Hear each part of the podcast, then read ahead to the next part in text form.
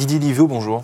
Bonjour. Alors une malbouffe, un péché mignon que vous cautionnez, peut-être dont vous avez honte, mais que voilà, ça vous continuez à la... Dont je n'ai pas honte parce que ah. je, sais la façon avec laquelle il est fabriqué.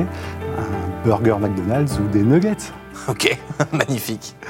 Le péché mignon par excellence peut-être Le péché mignon par excellence, parce que tout le monde pense que c'est pas bon, alors que c'est une entreprise qui a, été, qui a été construite depuis 15 ans sur l'agroécologie et, ce sont des produits français de qualité. Donc on peut s'adonner à cette malbouffe-là. Entendu. Dans le respect des, des règles nutritionnelles.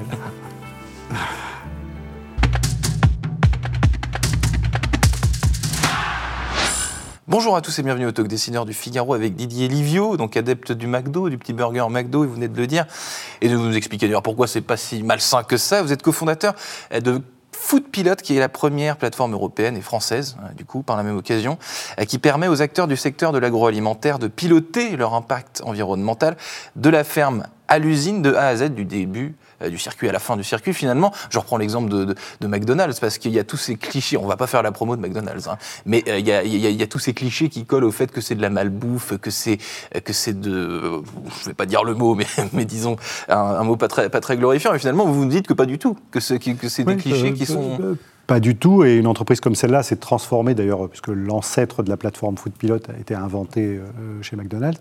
Euh, une entreprise comme ça est pilotée de la parcelle, avec euh, environ 1000 agriculteurs par exemple qui fournissent le blé, beaucoup plus qui fournissent la viande, etc.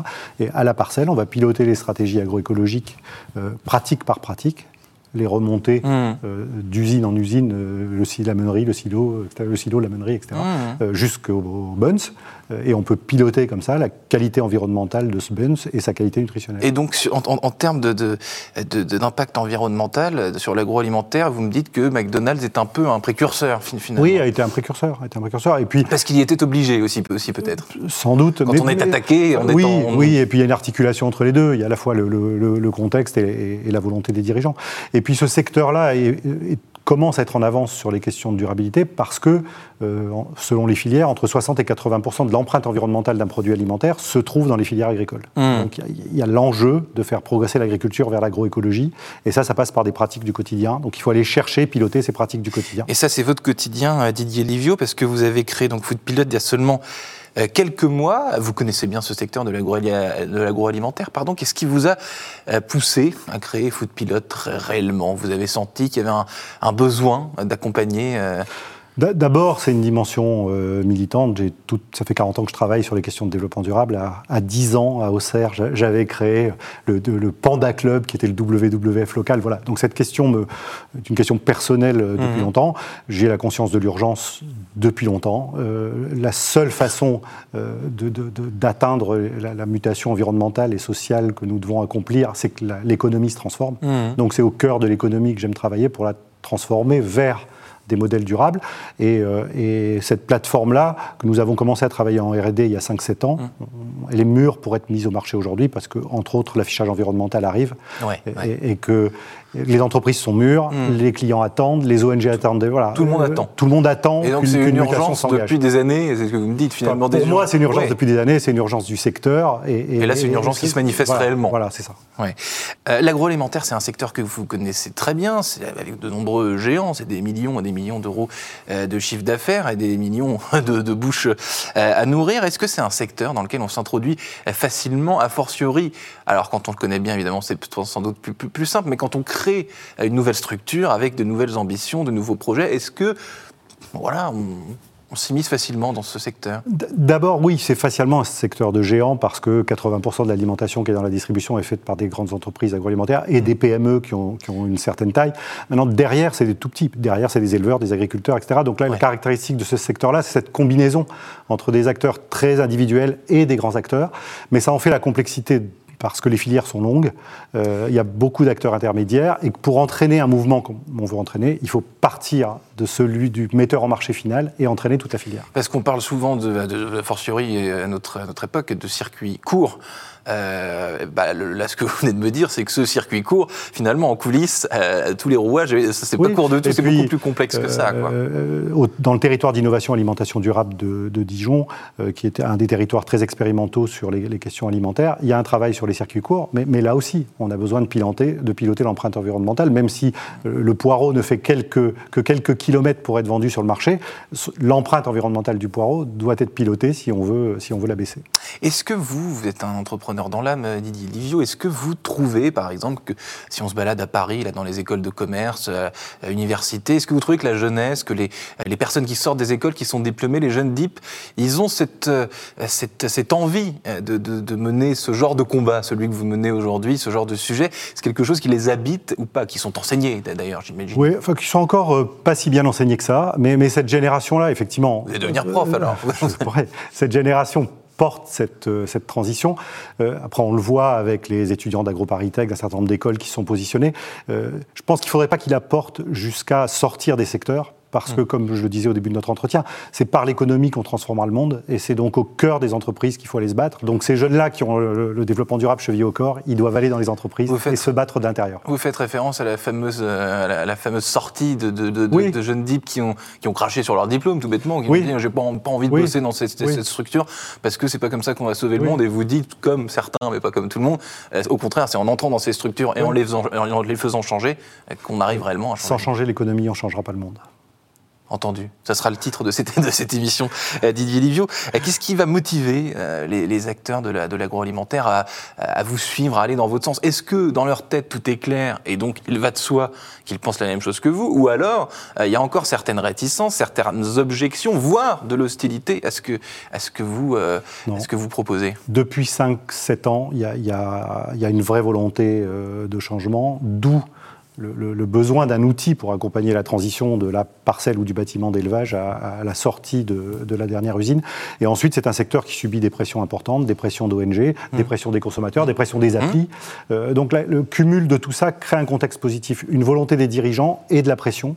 Donc je pense vraiment que l'agriculture agroalimentaire français peut faire sa mue et devenir une des agricultures et un agroalimentaire le plus performant en Europe mmh, aujourd'hui. La fameuse, vous parlez des applis, donc les fameux gestes de scanner n'importe quel produit. Et tout ça, rajoute, de, rajoute de la pression au changement, effectivement. Tout ça rajoute de la, de la pression euh, au changement. Est-ce que c'est un projet facile? Donc je disais, ça fait que quelques mois, huit mois, c'est ça, neuf mois? Oui, à peine. Donc vous êtes dans les prémices encore de la... Voilà, et tout, tout, tout reste à faire. Est-ce qu'il y a des des choses sur lesquelles euh, vous étiez attardé, euh, qui faisaient partie de votre business model, dont vous étiez sûr, etc.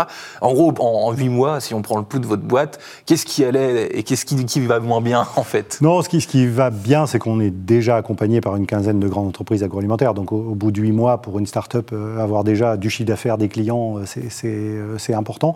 Ce qui a été lent, c'est notre financement, parce que, ah les, parce que les fonds d'investissement connaissent mal ces filières-là et, et ont du mal à voir à quel point euh, une innovation comme ça est une innovation de rupture dans les filières. Bon, fort heureusement, euh, on boucle une levée de fonds euh, d'ici deux mois avec trois fonds qui l'ont compris. Mais le, plus long pour nous, finalement, ça a été de boucler cette levée de fonds. Mmh. Tout le reste, techniquement, commercialement, ça va très très vite et plus vite qu'on aurait pensé le faire. Alors, en, coulisses, racontez-moi justement, vous dites que vous avez une quinzaine de clients concrètement une discussion avec vos, avec vos, premiers clients pour expliquer Food Pilot et pour bosser avec eux, c'est quoi, quoi?